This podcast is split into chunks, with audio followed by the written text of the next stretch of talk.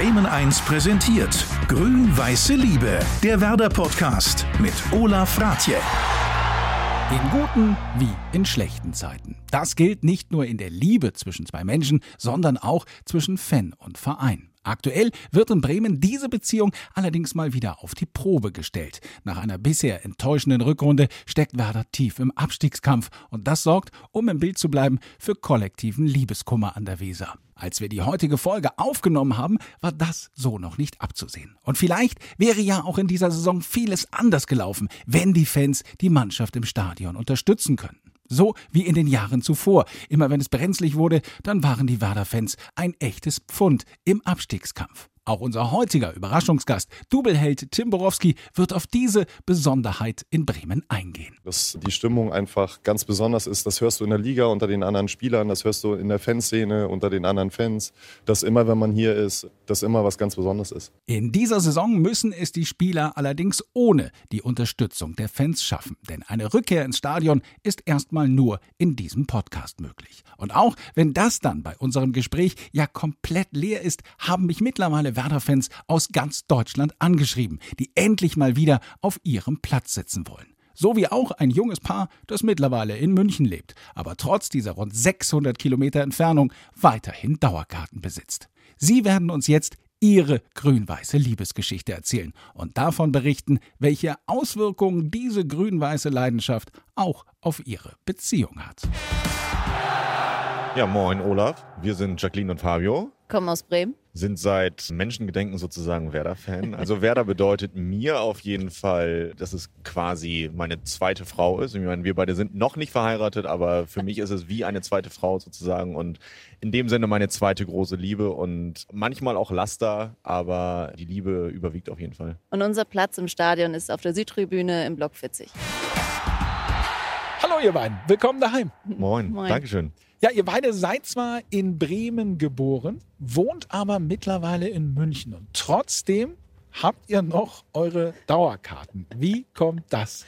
Ja, also danke erstmal. Wir freuen uns sehr, dass es geklappt hat, dass wir jetzt hier im menschenleeren Stadion sitzen. Ja, wir sind vor ziemlich genau einem Jahr nach München gezogen wegen des Jobs und haben die Dauerkarten allein aus dem Grund nicht abgegeben, dass man so schlecht an Dauerkarten in Bremen kommt. Und ich gesagt habe, als ich die jetzigen Karten vor zehn Jahren knapp bekommen habe, habe ich gesagt, diese Karten gebe ich nie wieder im Leben ab, egal was passiert. Und jetzt sitzen wir hier. Aber konntet ihr denn überhaupt hingehen? Ja, also wir waren, das letzte Spiel war, glaube ich, gegen Dortmund, das Bundesligaspiel. Ich glaube, das war auch das letzte Heimspiel, das quasi vor Corona äh, stattfinden konnte. Danach war, glaube ich, das Frankfurt-Spiel, das wurde dann schon wegen Sturm abgesagt und danach waren dann schon Geisterspiele angesagt, beziehungsweise die Pause vorher. Und bis dahin haben wir eigentlich jedes Spiel mitgemacht. Und seitdem hat es ja bis auf das eine Spiel gegen Hertha hier zu Saisonbeginn noch nichts stattgefunden. Von daher haben wir noch nicht so viel verpasst. Man muss auch sagen, Fabio wollte die Dauerkarten auch auf jeden Fall behalten. Es könnte ja sein, dass wir zufällig mal ein Wochenende in Bremen sind, Ja. wenn Werder spielt. Und das hätten wir auf gar keinen Fall verpassen können. Wie fühlt es sich denn für euch jetzt an, wieder hier zu sein? Super schön. Also Fabio, einer der großen Gründe, warum Fabio sich auch bei dir gemeldet hat, war, weil er unbedingt ins Stadion wollte. Also er hat sich so gefreut wie ein kleines Kind, als er erfahren hat, wir dürfen kommen. Und klar, es ist allgemein sowieso schön, in Bremen zu sein, einfach für, auch wenn es nur eine Woche ist, um einmal in der Heimat irgendwie wieder ein bisschen Kraft zu tanken. Ja, Fabio, du hast uns geschrieben, dass du uns deine grün-weiße Liebesgeschichte erzählen möchtest. Vor allem, Jacqueline hat es gerade gesagt, weil du unbedingt mal wieder ins Stadion möchtest. Was fasziniert dich jetzt so an diesem Ort hier?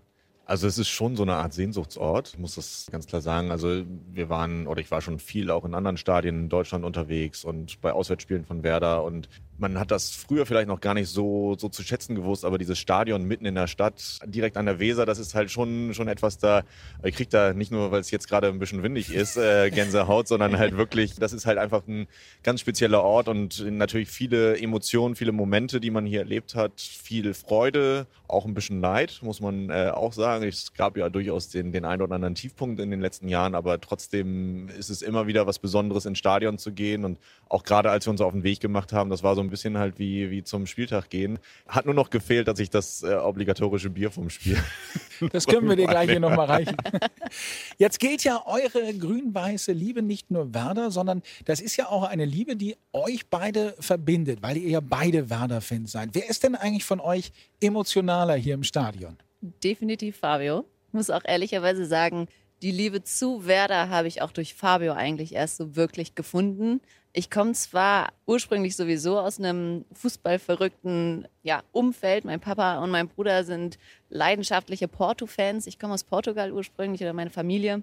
Aber so Werder war wirklich eigentlich durch Fabio, durch seine Leidenschaft und die Liebe zu Werder, dass ich eigentlich Werder so richtig kennengelernt habe und Bremen dadurch finde ich auch ein Stück weit besser sogar noch. Was bedeutet das denn zum Beispiel, Fabio, wenn jetzt Werder verliert? Ist für dich das Wochenende dann gelaufen?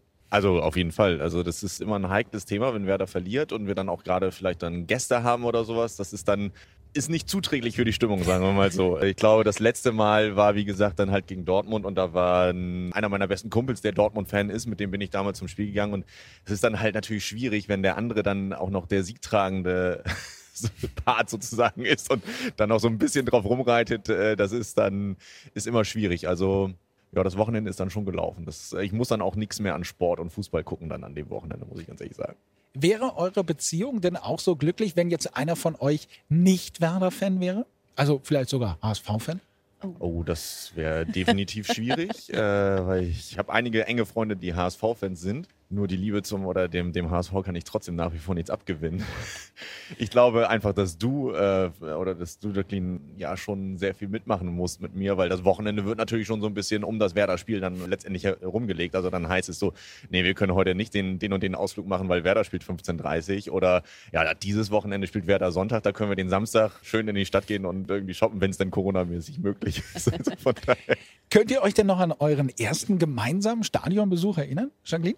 Oh, um ehrlich zu sein, ich wüsste jetzt nicht, gegen wen das Spiel war. Zumindest ist es dann ja nicht negativ in Erinnerung geblieben. Nein, auf gar keinen Fall. Ich kann mich gut daran erinnern, wie ich das erste Mal dann reingekommen bin und wir uns irgendwie angestellt haben und uns noch ein Bier geholt haben. Aber welches Spiel das jetzt war, weißt du das noch? Also ja, doch. Äh, das war auf jeden Fall 2016. Alexander Nuri hatte gerade die Mannschaft übernommen und es war Freimarkt und ich meine, dass es Freiburg war damals. Es war, glaube ich, ein schlechtes Spiel. Ich glaube, Werder hat auch verloren und wir sind danach noch zum Italiener essen gegangen. Also einige, einige wichtige Ankerpunkte dabei, der Freimarkt, das merkt man sich dann.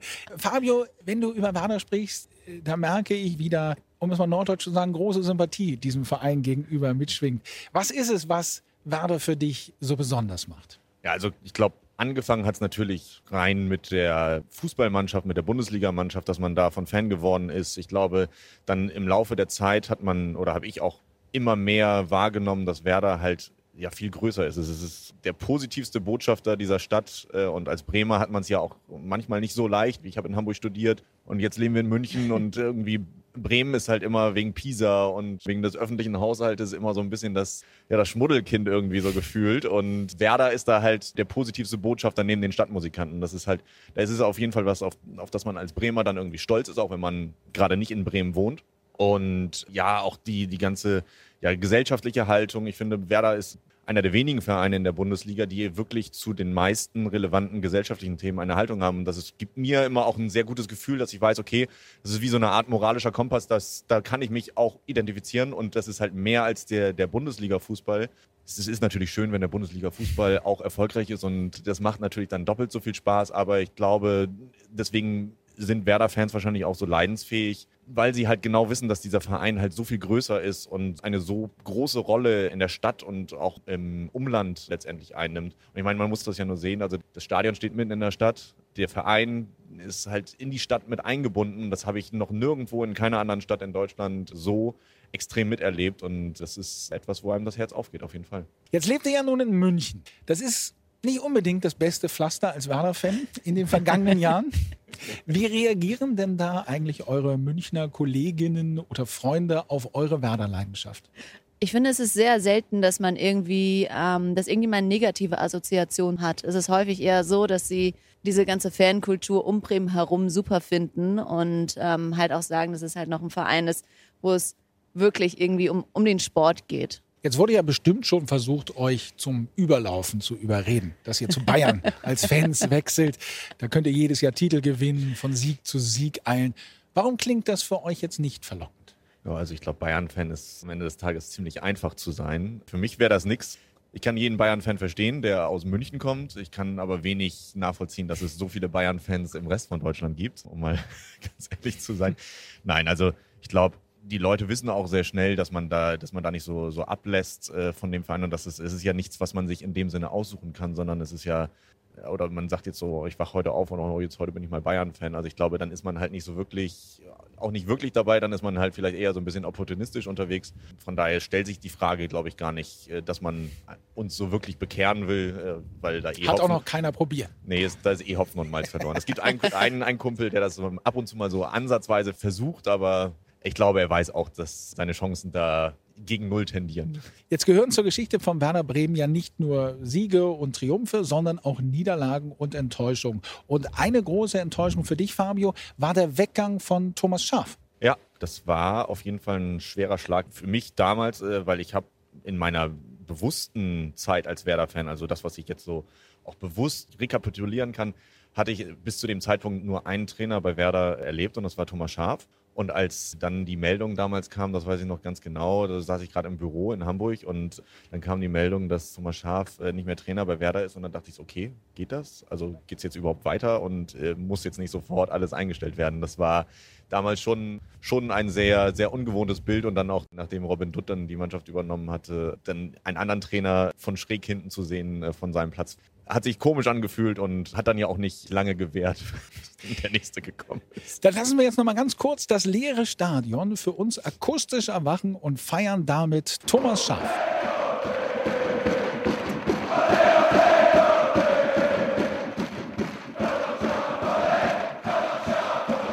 So, endlich mal wieder ein bisschen Stimmung hier im Stadion. Und wie ihr seht, ist euer Überraschungsgast jetzt auch gekommen. Herzlich willkommen. Ja, hi, moin zusammen. 236 Bundesligaspieler, 210 für Werder. Insgesamt hat er dabei 32 Tore erzielt und vor allem hat er mit Werder 2004 das Double gewonnen. Mittlerweile ist er im Trainerstab von Florian Kofeld. Herzlich willkommen noch einmal, Tim Borowski. Ja, herzlichen Dank. Hallo zusammen. So, ihr beiden, Überraschung gelungen? Auf jeden ja, Fall. Auf jeden Fall. Ja, Tim, schön, dass du da bist. Ich weiß noch aus deiner Zeit als Spieler, wie du da immer in Interviews die Rolle der Fans hervorgehoben hast.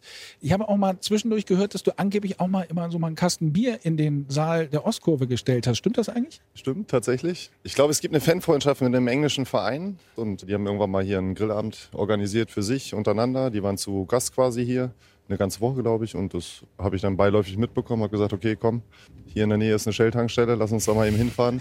Gebe ich meinen aus im Namen der Mannschaft. Jacqueline und Fabio, wir haben Tim Borowski natürlich auch mit Bedacht als Überraschungsgast für euch ausgewählt. Denn wenn einer weiß, wie ihr euch als Werder-Fans in München fühlt, dann natürlich Tim, denn ein Jahr lang, Tim, hast du auch bei den Bayern gespielt. Sonst hättest du eigentlich eine, ich möchte sagen, lupenreine weiße bzw. grün-weiße Weste, denn ansonsten hast du deine ganze Karriere nur das Werder-Trikot getragen.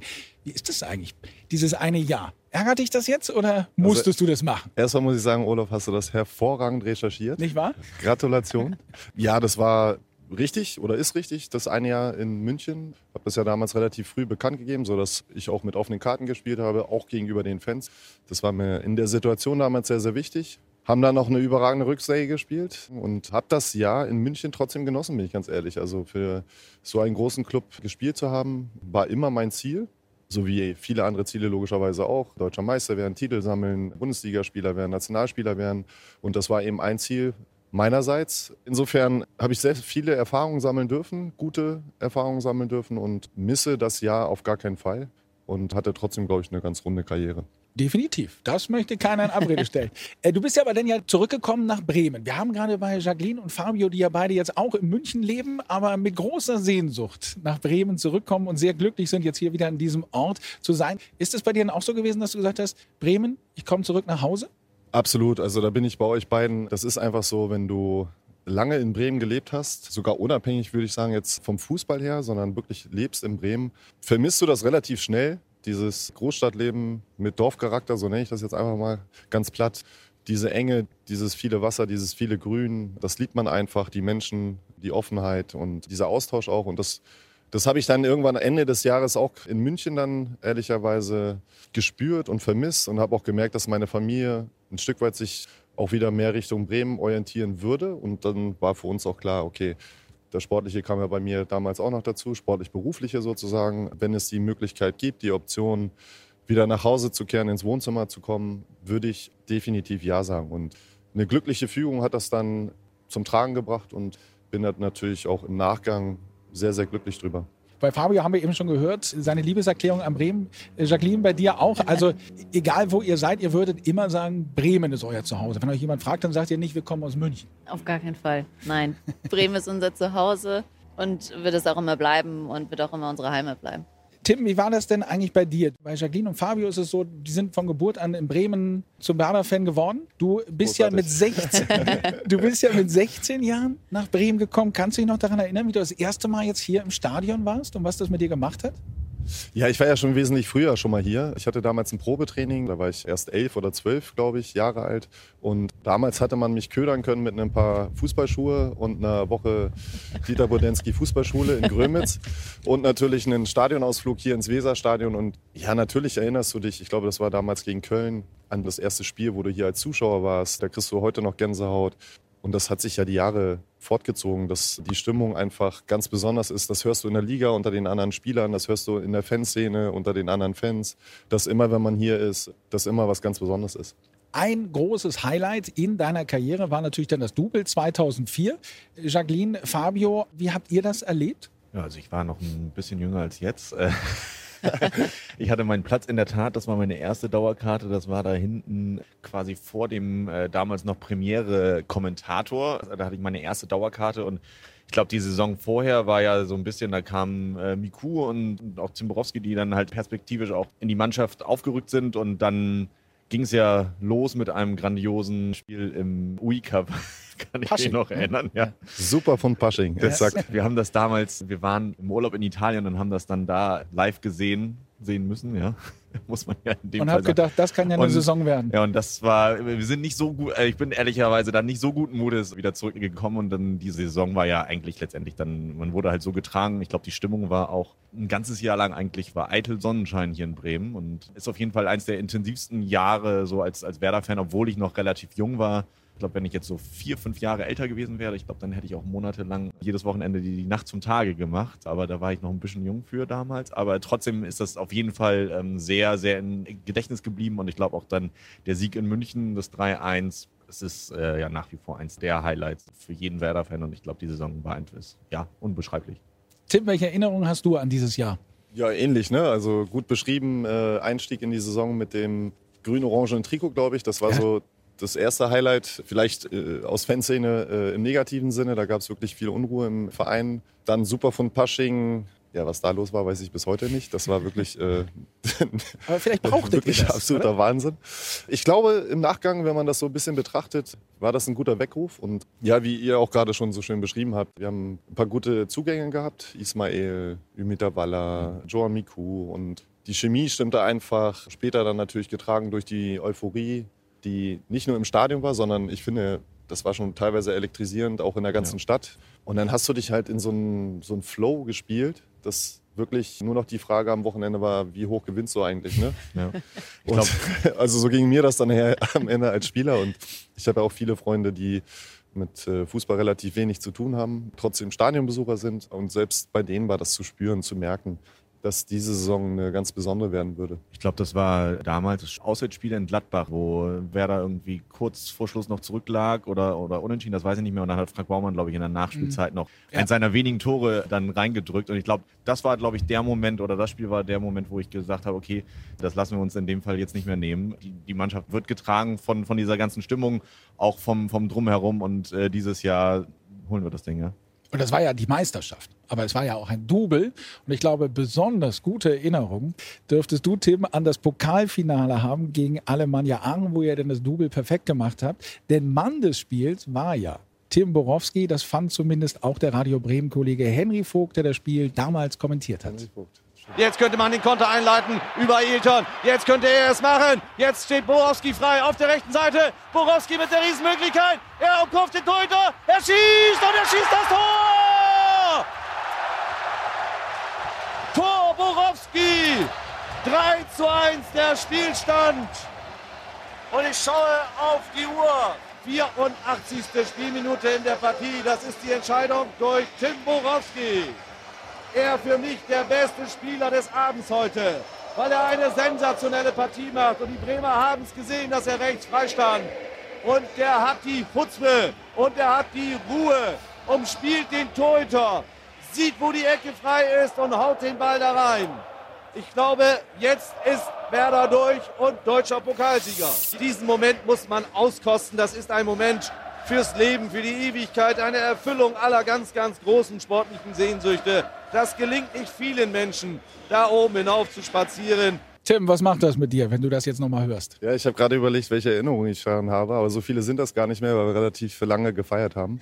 Nein, Spaß beiseite. Also Gänsehaut pur, ne? jetzt wo man Henry Vogt auch nochmal gehört hat, die ganzen Szenen hat man natürlich vor Augen. Ich weiß noch, dass wir dann später ins ZDF Sportstudio sind. Fabian Ernst hatte, glaube ich, seinen Geburtstag noch gefeiert. Dann mit dem Hubschrauber Berlin Downtown rein und mit den Fans vorher noch gefeiert, äh, die Familien gesehen und ja, also was soll ich sagen, ganz besonders. Ja, und du mit zwei Toren und Mann des Spiels. Ja, ich habe, äh, glaube ich, ein ganz gutes Spiel gemacht. Wir sind aber, muss man auch ehrlich sagen, da an unsere Grenzen gestoßen. Das klang jetzt ein bisschen euphorischer alles von Henry Vogt, als es dann, glaube ich, tatsächlich gewesen ist. Also wir haben das Spiel ja dann zum Glück 3-2 gewonnen, aber viel länger hätte das Spiel nicht gehen dürfen. Viel mehr Energie war nicht da und das hat, wie gesagt, auch, ne, das war passend zu dem Jahr einfach. Das Gesamtpaket stimmte einfach komplett. Insofern tolle Wochen, viel Spaß gehabt viel gefeiert mit den Fans, war wirklich gut. Wir haben jetzt eben schon über ein paar dieser Spieler gesprochen, die hier im Stadion aufgelaufen sind. Welches war denn für euch außer Tim Borowski der großartigste und beste Spieler, den ihr hier gesehen habt? Also ich glaube in der Tat, es gibt viele und Tim äh, gehört auf jeden Fall dazu, weil er von seiner Art und Weise auch diese, ich sag mal, diese positive Arroganz, was er an der Körpersprache so an, an den Tag gelegt hat, das hat mir immer sehr gut gefallen.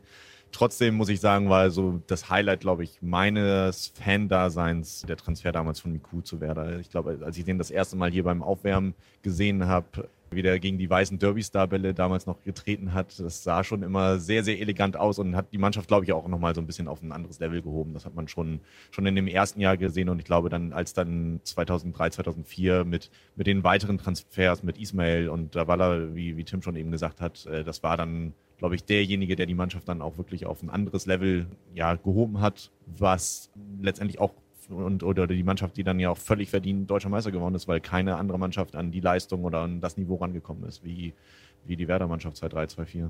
Jacqueline, wer, wer war bei dir der absolute Lieblingsspieler, den du hier gesehen hast? Also als gute Portugiesin sage ich natürlich Hugo Almeida. Klar.